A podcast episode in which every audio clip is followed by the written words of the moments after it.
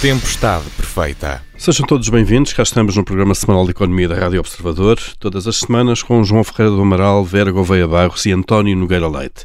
Hoje vamos falar do acordo histórico alcançado no G7 na semana passada, colocar um limite mínimo de 15% na tributação dos lucros, sobretudo aplicado a multinacionais. E se tivermos tempo, na segunda parte iremos também olhar para a eleição de representantes dos trabalhadores para os conselhos de administração das empresas. Eu sou o Paulo Ferreira e esta é a tempestade perfeita.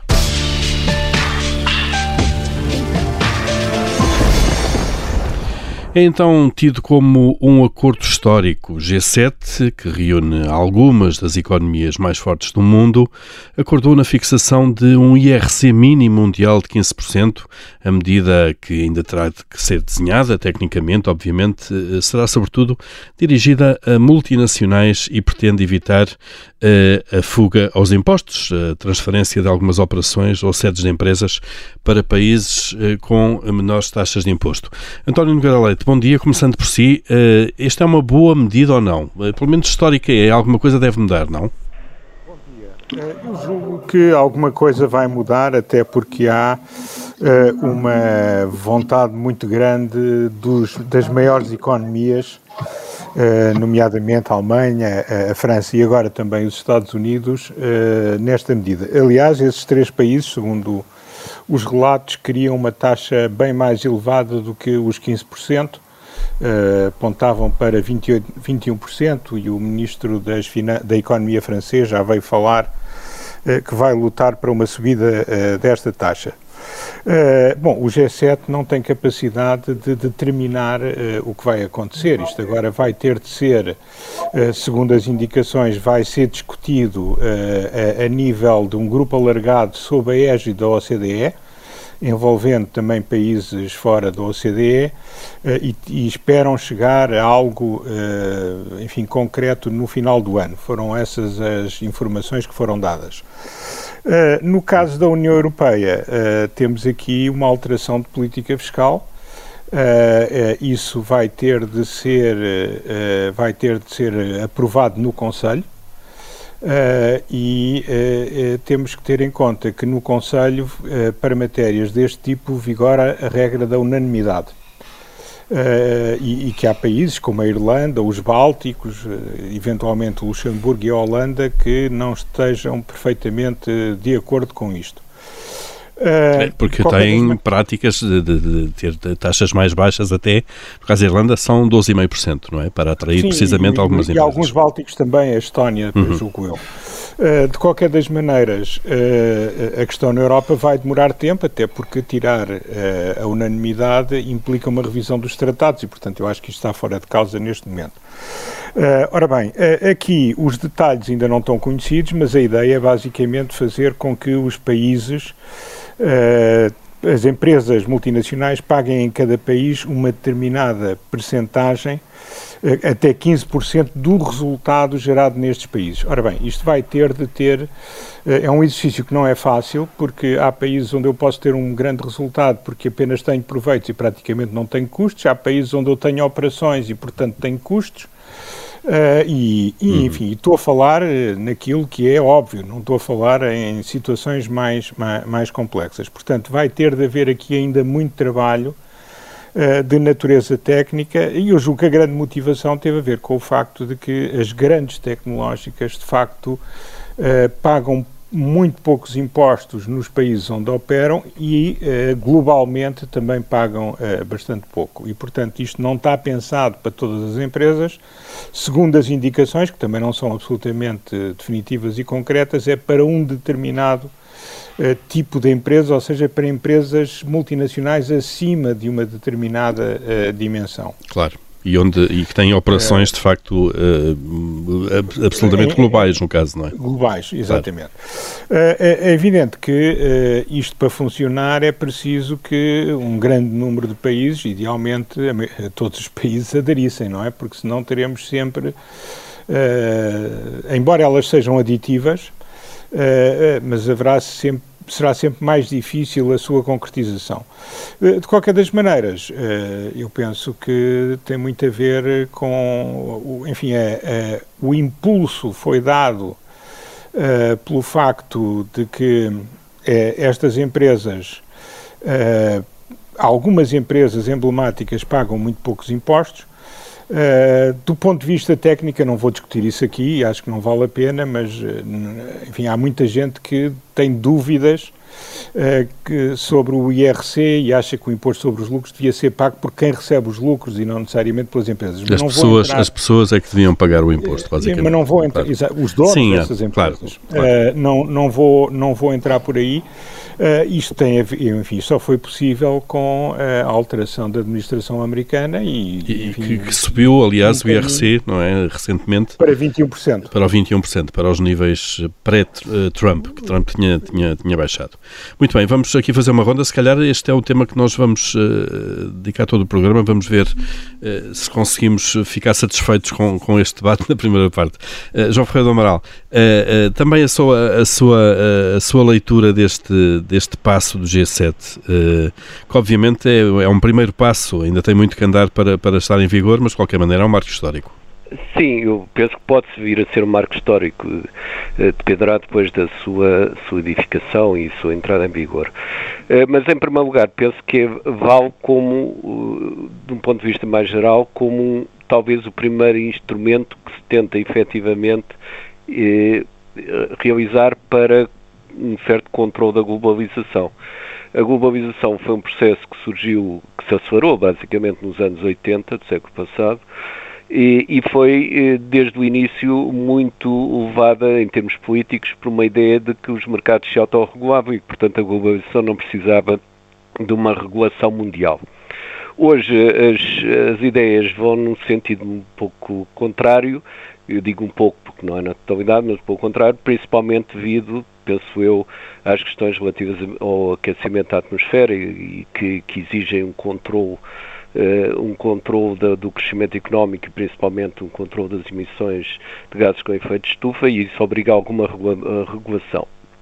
O aspecto fiscal é um outro aspecto importantíssimo da regulação da globalização porque políticas de, agressivas do ponto de vista fiscal, ou seja, de, de redução de impostos, não pagamento de impostos, em particular das, das atividades empresariais podem levar a uma distorção, de facto, da orientação dos fluxos de investimento a nível global. Portanto, eh, eu saúdo principalmente este, este primeiro passo como sendo um primeiro passo também de, de outros que terão que ser dados em termos da regulação da globalização, nomeadamente na área financeira e na área até da monetária, hoje, já que falámos das moedas digitais e por aí fora. Uhum. O segundo aspecto é, é, esse que referiu, que Paulo referiu de facto, uh, e o António também. Uh, isto é um, um, primeiro acordo muito importante, por ser um acordo, mas é um acordo que, para se traduzir em, em ações concretas, ainda deverá demorar bastante, não só porque há uh, coisas. em primeiro lugar, porque tecnicamente não é fácil. e, e inclusivamente haverá muito detalhe para, para terminar e nós sabemos que os detalhes em termos de acordos internacionais podem sempre uh, tornar mais difíceis os acordos e principalmente numa, numa, zona tão sensível como é os impostos.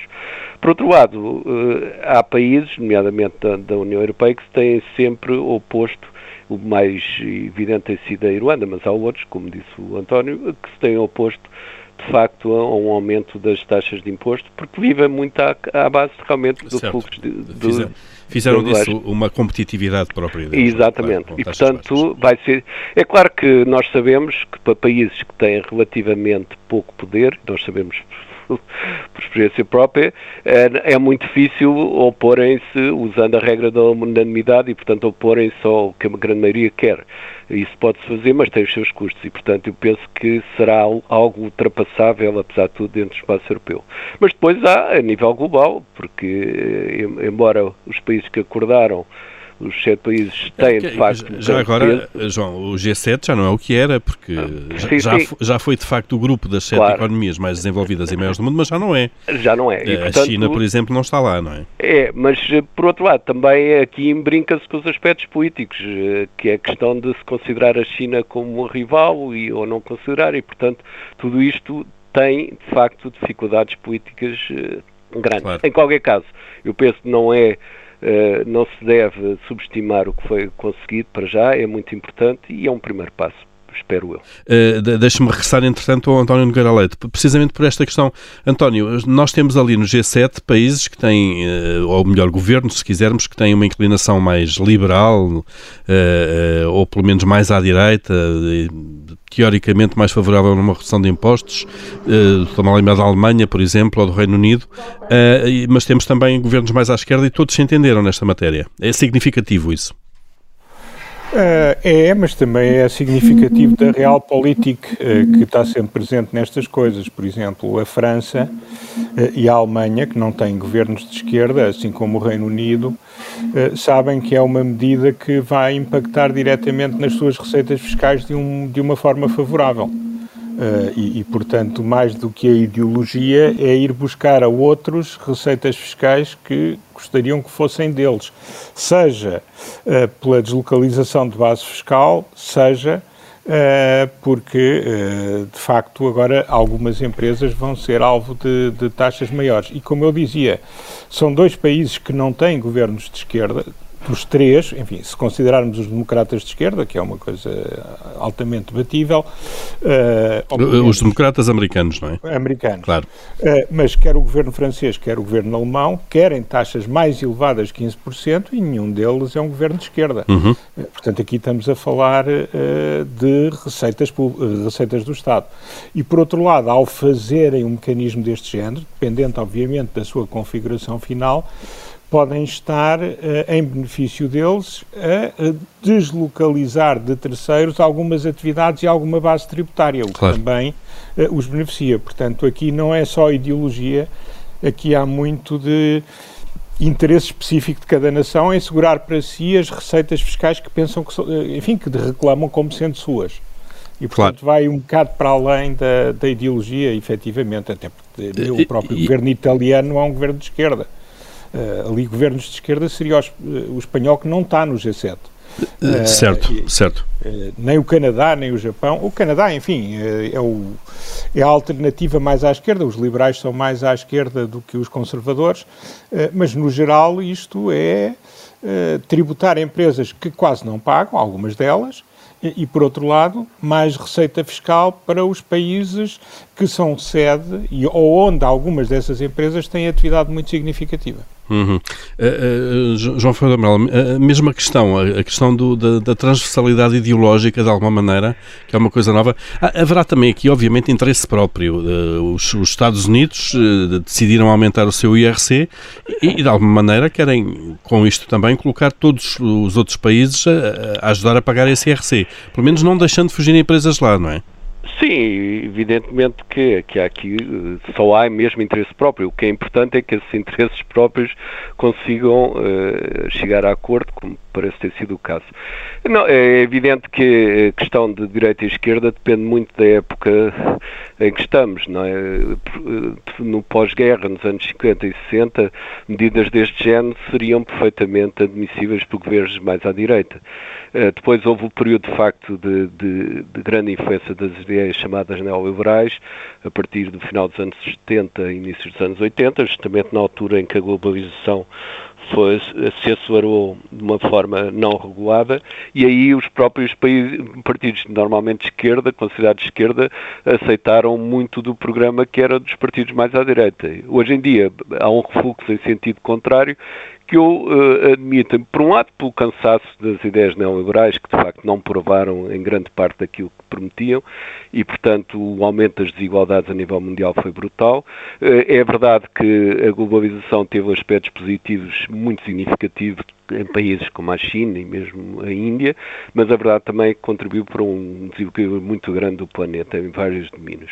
E, portanto, hoje em dia há mais tendência para a direita e a esquerda em conjunto retomarem coisas que antes ou era da direita ou era de esquerda e, portanto, não, não me espanta muito é tudo muito induzido também por aquilo que eu disse no início. Eu penso que o que está no fundo disto tudo é, é o pensamento que a globalização vai ter que ser regulada devido aos aspectos climáticos e, portanto, uhum. isto não tem diretamente a ver, mas é um sintoma de como essa necessidade começa a fazer -se sentir em vários domínios. É? Claro. Uh, Vera Gouveia Parres, penso que neste momento já conseguimos ouvi-la. Sim, acho que já estou de volta. Perfeito. Uh, sim, e vamos prolongar este tema para a segunda parte uh, também. A Vera vai poder depois também continuar com calma a, a, a dar-nos a sua perspectiva sobre este tema, mas pedi-lhe já de facto uma primeira. Uh, retomar um pouco a, primeira avaliação que estava a fazer há pouco, antes de acabarmos esta primeira parte. Antes da minha queda abrupta, o, o, que eu ia dizer é que nós temos em Portugal um ditado que diz que não é possível ter sol na eira e chuva na, no naval. E eu costumo responder que é perfeitamente possível e até bastante provável se a eira for no Alentejo e o naval for no Minho. Ora, o que as multinacionais conseguem fazer é precisamente isto, não é? De, deixaram de ter uma, uma ligação geográfica, chamemos assim, e portanto conseguem gozar do melhor de, de vários mundos e, e, estar nos países que lhes oferecem uh, ah, um, melhores condições fiscais em termos de impostos e a melhor qualificação para ter os seus recursos humanos e conseguem um, e, e, estar uh, ao perto de sistemas judiciais que funcionem, enfim, tudo isso, todos esses fatores que, que, nós sabemos que são importantes para, para a localização das empresas quando, quando se podem deslocalizar. Uh, ora, o que nós temos aqui é, é um a última ideia, Vera, antes de retomarmos depois na segunda parte. É essencialmente emblemático pelas, pelas razões que já o António e o João referiram. Ainda temos muito caminho a percorrer, mas eu acho que marca uh, também aqui uma nova atitude dos Estados Unidos face a, ao seu posicionamento na economia mundial. Muito bem, vamos já desenvolver isso tudo daqui a pouco na segunda parte da Tempestade Perfeita.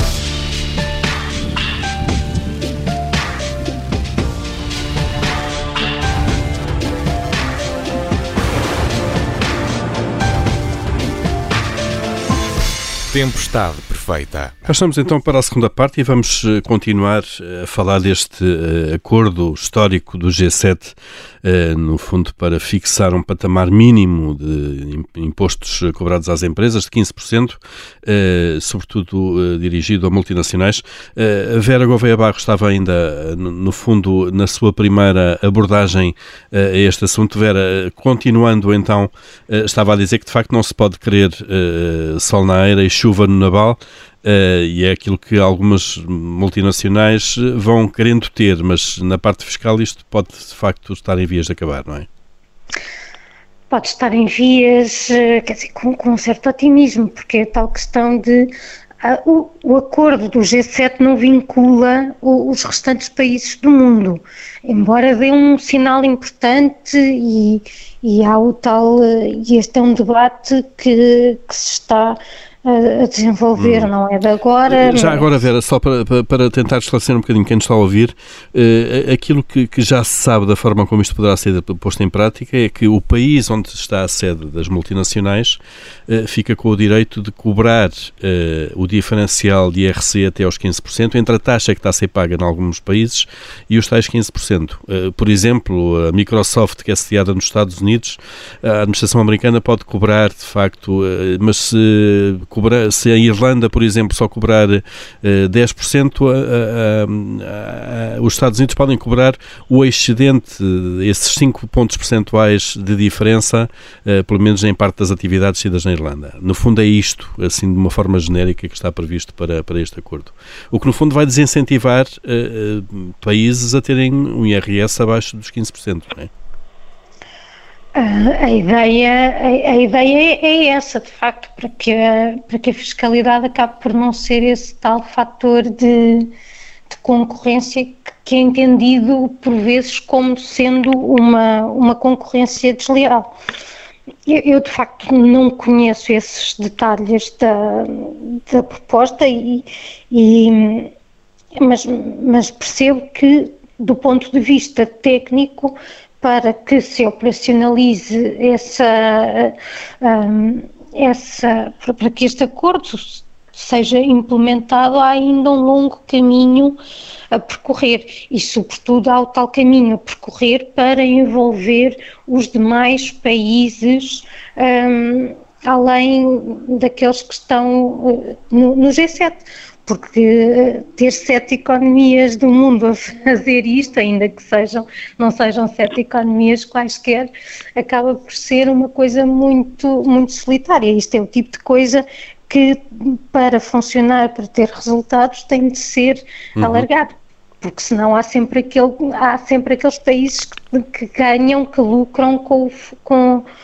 com o facto de, de claro. oferecerem, porque, porque, é tal questão, nós, nós temos de ver que a base fiscal não é algo que esteja pré-determinado, a, a base fiscal, a própria base fiscal responde às taxas de imposto, não é? Portanto, eu até vi aí em algumas publicações umas contas feitas que eram sempre nessa base uh, bastante simples de que eu só mudo a taxa de imposto e não tenho depois em atenção os efeitos que isso possa ter sobre que, uh, quem vai incidir, sobre que montantes vai incidir essa mesma taxa, uhum. que, que, é uma questão importante e aliás é por isso que os países concorrem fiscalmente, é precisamente para captar um, para captar empresas. O que sucede é que, por vezes, essa captação acaba por ter somente a parte contabilística, chamemos-lhe assim, e não ter a, a, aquilo que é a efetiva atividade económica, com o emprego que gera, com as várias ligações a outros setores de atividade, que é aquilo que se procura claro. promover quando se usa a fiscalidade como é, fator de, de, de atratividade. A começar pelo sítio onde fazem as vendas, não é? Sim, claro, mas eh, agora, numa, numa numa altura em que nós estamos eh, crescentemente digitalizados e, e até agora com a indústria 4.0, estes desafios são cada vez maiores. Aliás, eh, falando na indústria 4.0, esse também é um outro desafio que se vai colocar à fiscalidade, é como é que nós vamos aqui uhum. taxar uhum. quando passamos, se calhar, de muitas atividades que deixam de ser desempenhadas pelo fator trabalho e passam a ser da responsabilidade de, de robôs, que no fundo é fator capital e, portanto, como é que eh, como é que vamos eh, é que lidar com isso? Fazer a adaptação, nomeadamente, do sistema de segurança social. Exato, aliás, eu ia dizer ainda no, no programa, no programa passado, ou há duas semanas, falávamos precisamente uhum. destas questões do envelhecimento que também se ligam com estas. No fundo, isto, isto está tudo ligado, não é? Claro. Deixe-me só uh, ver, ouvir aqui também o António Nogueira Leite sobre os fatores de competitividade. A fiscalidade é um fator importante de competitividade, sobretudo em espaços mais homogéneos, como, como é o caso da União Europeia. Isto, eh, António, deverá obrigar os países, de alguma maneira, a, a fazerem mais pela vida, em algumas matérias, uh, e a criarem condições para atraírem empresas. Uh, de falar da Irlanda, eventualmente, Holanda também, e de países que tinham, de facto, uma competitividade fiscal mais agressiva. Eh, sim, mas uh, temos que olhar para outras coisas também. Uh, primeiro, esses são países que tomar a Portugal estar na situação Sem de um ou do outro, do ponto de vista da educação da população, do ponto de vista do custo de utilização das infraestruturas, do ponto de vista da produtividade das empresas aí instaladas. Quer dizer, eu trocava rapidamente as posições. e, portanto, agora, há aqui um aspecto também, é que isto não é para todas as empresas, isto é para empresas acima de uma determinada dimensão, pelo menos foi isso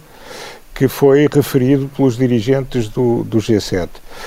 E depois há um outro aspecto que é muito importante e onde a concorrência é enorme e onde todos os países uh, usam o mais que possível essa, essa arma, que é quando se instala uma nova empresa. Eu não estou a falar na instalação do MSGPS, eu estou a falar na instalação uh, de uma grande fábrica, de um banco, de um sistema, por exemplo, de back-office de um banco, do que for.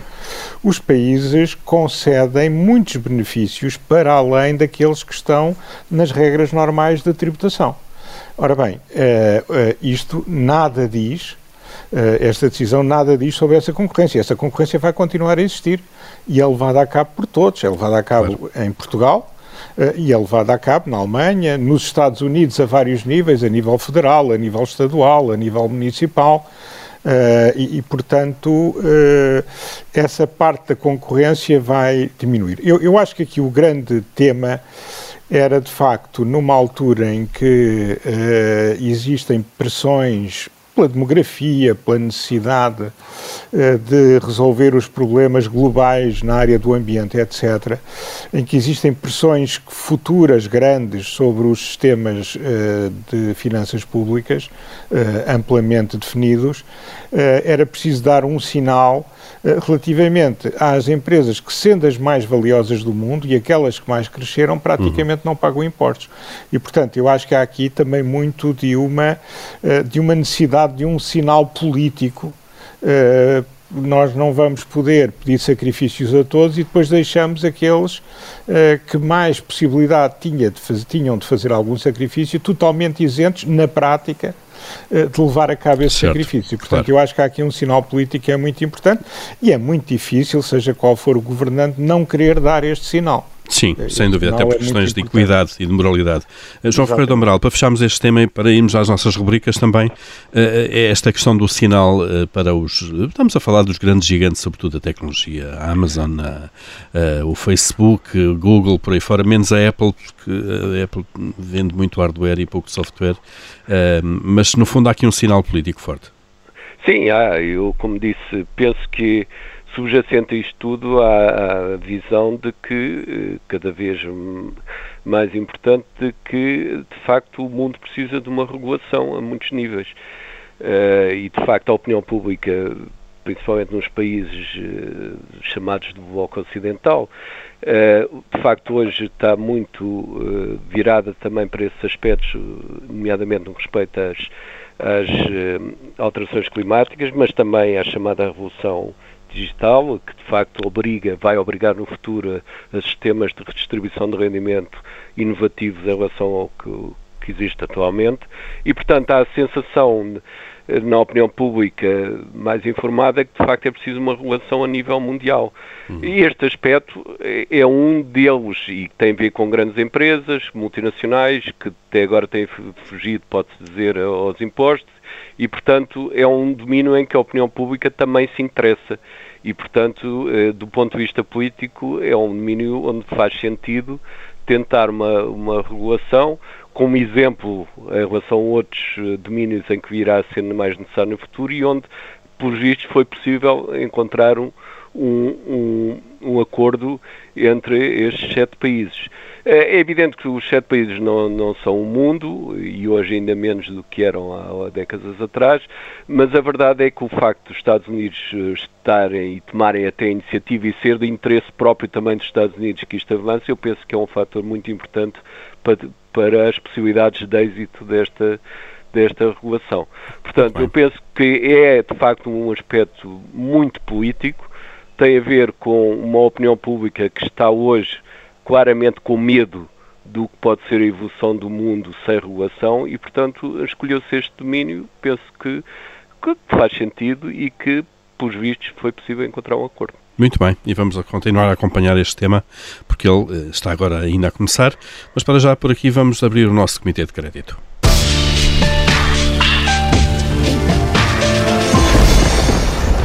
Comitê de Crédito, onde todas as semanas avaliamos o que positivo e negativo se passou.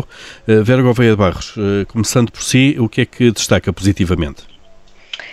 Eu, esta semana, vou destacar positivamente uh, algo que foi noticiado hoje e que tem que ver com a ausência da aplicação de multas na, na, parte balnear Portanto, aquilo que tem sido dito é que há, uma, da, da, perspectiva das autoridades, uma postura mais pedagógica e de sensibilização e não persecutória e, e de aplicação de, de, multas, o que me parece ser a via correta e, e espero que haja aqui também uh, bom senso na aplicação destas regras, até porque nós temos falado daquilo que foram uh, os, uh, os eventos da comemoração do título do Sporting e depois da Liga dos uhum. Campeões, temos visto o que é a evolução dos números que felizmente não se, não, não se tem repercutido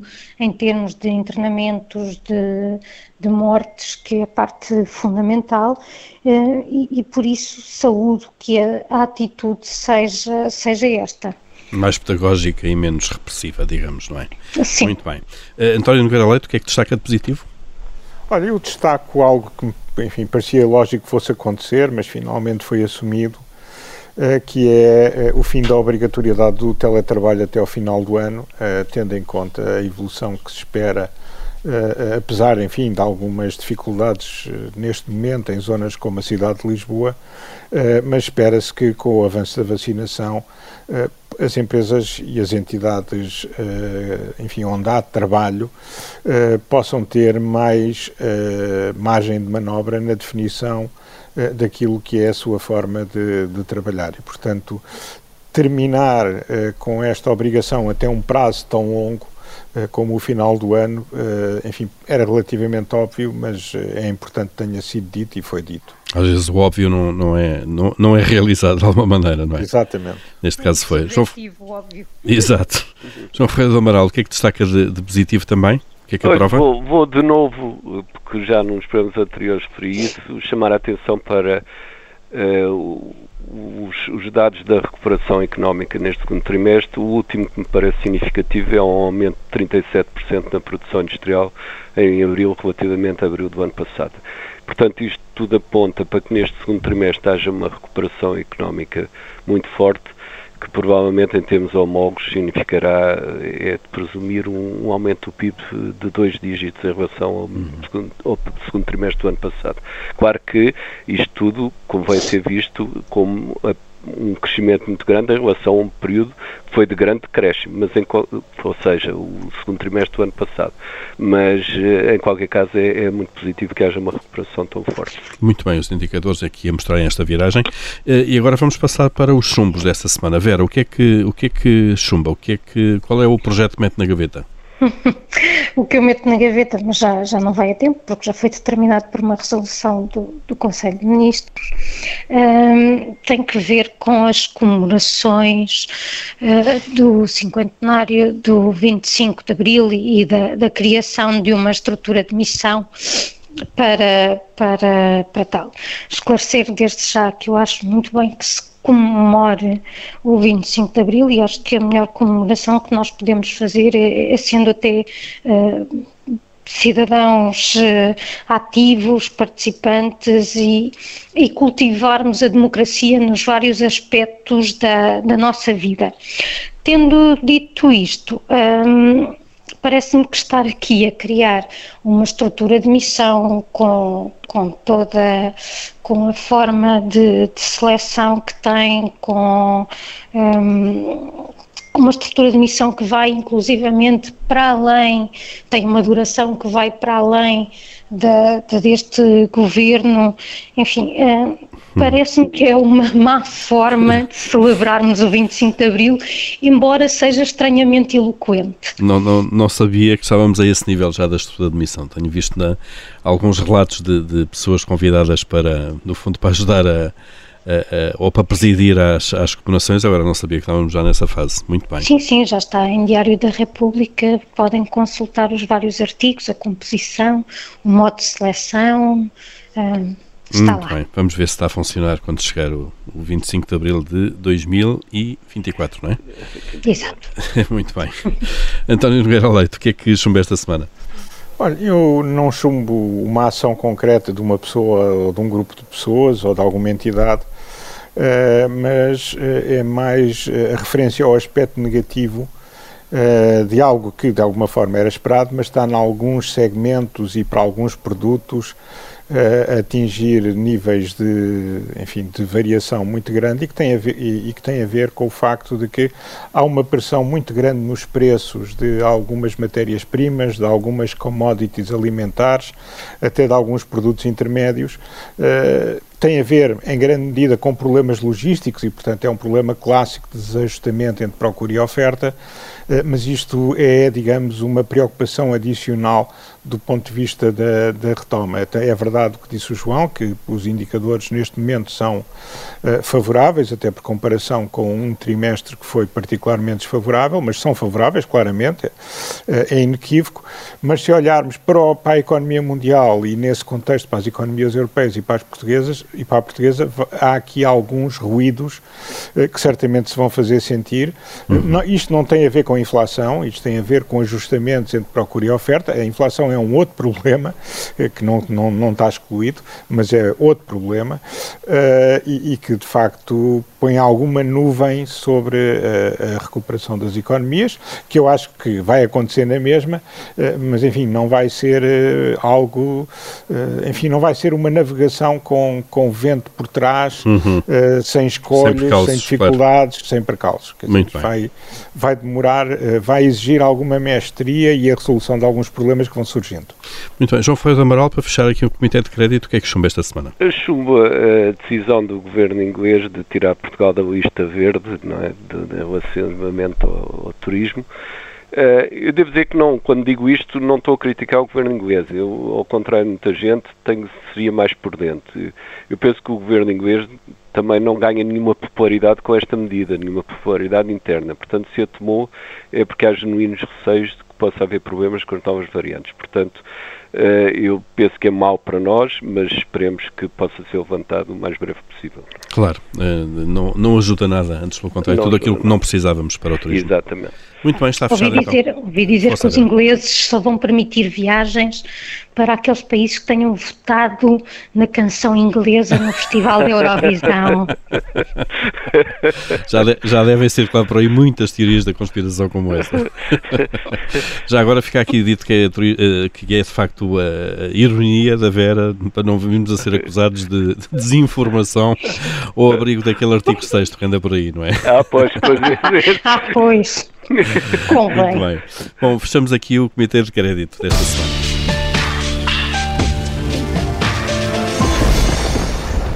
Temos ainda aqui dois ou três minutos então para, para outra rubrica, o Se Eu Mandasse. João Feira do Amaral, aqui o momento de tirania, o que é que, o que, é que obrigava, o que é que mandava esta semana? Olha, é, é um pouco de novo devido ao acordo sobre, sobre o imposto sobre os lucros e no seguimento também de, um, de uma anterior eh, sugestão nesse sentido, eu penso que era importante para Portugal ter uma estratégia fiscal, ou seja, eh, eh, o regime fiscal vai mudar muito nos próximos anos, não só por causa de, das questões de, das multinacionais, isto e aquilo, mas também por causa do, das taxas sobre carbono, etc. E, portanto, era bom que Portugal tivesse uma estratégia fiscal, não digo uma fosse ao pormenor a dizer quais os impostos, quais as taxas, etc., mas o tipo de, de origem das receitas fiscais que se pretende daqui a 20, 10 ou 20 anos. Claro. E isso é importante para ajudar depois a discussão de cada orçamento, que, onde aí sim são fixados os impostos e Sem dúvida. temos concretos. Num país onde há mais de 500 e tal incentivos fiscais em vigor, Exatamente. muitos deles não sabem bem Muitas taxas que também não, não, são taxas e que são verdadeiros impostos e que não se sabe para que é que existem. Sem dúvida, precisa de uma arrumação nessa, nessa área. António Nogueira Leite, o que, é que, o que é que faria se mandasse? Olha, eu se mandasse, sem querer atribuir culpas nem entrar nessa tensão que existe, eh, eu faria com que muito rapidamente eh, fossem atribuídas as licenças de 5G que tivessem que ser, se tivesse, se desse, acelerasse a implantação dessa tecnologia. Portugal está com a Lituânia atrás dos outros países da União Europeia eh, e era importante que isso avançasse porque, na verdade, parte importante da transformação digital tem por base a utilização eh, de, destas novas redes com muito mais capacidade e mais velocidade e, portanto, era fundamental que este imbróglio acabasse depressa e, e se avançasse. Muito bem, Vera Gouveia Barros, para, para fechar, se mandasse. Eu, se mandasse, vou, vou pegar naquilo que também foi uma notícia de hoje relativamente às, às reclamações feitas junto da autoridade tributária e, e, tratava de que esta autoridade que se tornou extraordinariamente eficaz a, a combater aqueles erros que consistem em deixar passar os contribuintes incumpridores, um, agora também uh, se aperfeiçoasse na, em evitar os erros que consistem em uh, punir contribuintes que são, na verdade, um, cumpridores, e, e nós sabemos que, que, nesse aspecto não, não, foi feito tão grande esforço e, e até parece que depois o ónus da prova está, está hum. invertido no que toca uh, à parte fiscal. Já agora que estou a dar uh, ordens à autoridade tributária, um, punhos também a atualizar o portal das finanças com informação sobre o e-voucher, porque me parece que é uma medida que tem que ver com eles e não se encontra qualquer informação a não ser a parte da, da legislação uh, lá e, e, e, o cidadão que queira saber como é que funciona acaba por ser informado hum. junto do Dr. Google em vez do portal das finanças, Exato. que me parece o sítio certo. É o sítio primeiro, pelo menos, onde muita gente vai à procura, seguramente. Muita gente não sei se vai, agora que faria sentido que fosse, sim. Muito bem, está então eh, cumprido também aqui eh, o seu mandasse e fechamos assim este Tempestade Perfeita. Regressamos na próxima semana. Até lá pode ouvir-nos sempre em podcast, nas plataformas habituais. E se já nos está a ouvir em podcast, saiba que pode ouvir-nos eh, na emissão da Rádio Observador em direto às segundas-feiras às 11 horas. Até para a semana.